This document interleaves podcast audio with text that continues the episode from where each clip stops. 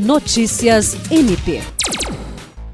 Integrantes da Administração Superior do Ministério Público do Estado do Acre receberam nesta quinta-feira o presidente do Sindicato dos Servidores do Ministério Público, Valmir de Souza Ribeiro. O tema principal foi a discussão de reajuste salarial provocada pela entidade de classe.